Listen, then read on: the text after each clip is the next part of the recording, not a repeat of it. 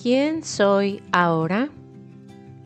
Hoy veo la ambición del ser humano y su deseo constante por alcanzar la perfección y en ello la felicidad como cualidades innatas, las cuales considero que se van renovando conforme nuestros gustos, nuestras experiencias y también nuestros tiempos.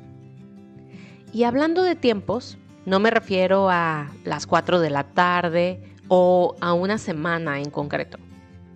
Hoy veo a la vida como una serie de tiempos, de etapas, en las cuales se abren y se cierran puertas que representan ciclos.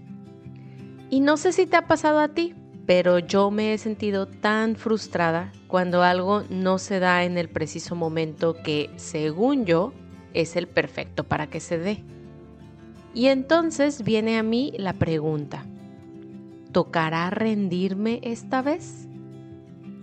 Y creo que es de lo más vulnerable aceptar rendirnos y no ir de inmediato a pensar que fracasamos o que perdimos.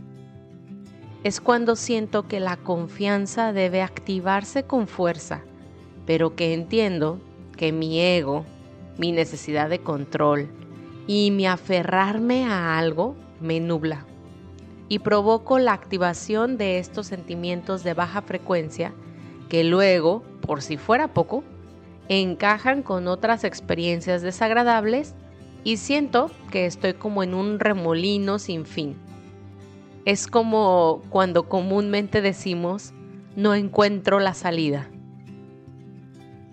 Con el tiempo he comprendido, más no masterizado, que el universo me quita de lugares, me niega cosas, me aleja de personas, no por castigo. O sea, no se trata de si me he portado bien o no, sino porque simple y sencillamente por ahí no es. Toca seguir por otro camino que aunque suene cliché, es para mi mayor bien. Ah, pero ¿cómo le pesa a mi mente aceptar la, entre comillas, derrota? Pues lo veo como eso, como una derrota, un fracaso, un castigo. Estoy actualmente en un proceso de intensificación de la aceptación de lo que es y del camino a seguir.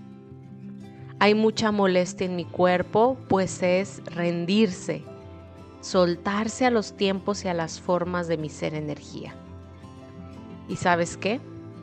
De lo que sí estoy segura es que esta molestia me llevará a la certeza de lo que sigue, que el momento de incomodidad y vulnerabilidad no es eterno, que puedo aceptar los sentimientos que me provoca el cambio y puedo darles un giro para que no sean una carga, sino un mapa en el camino.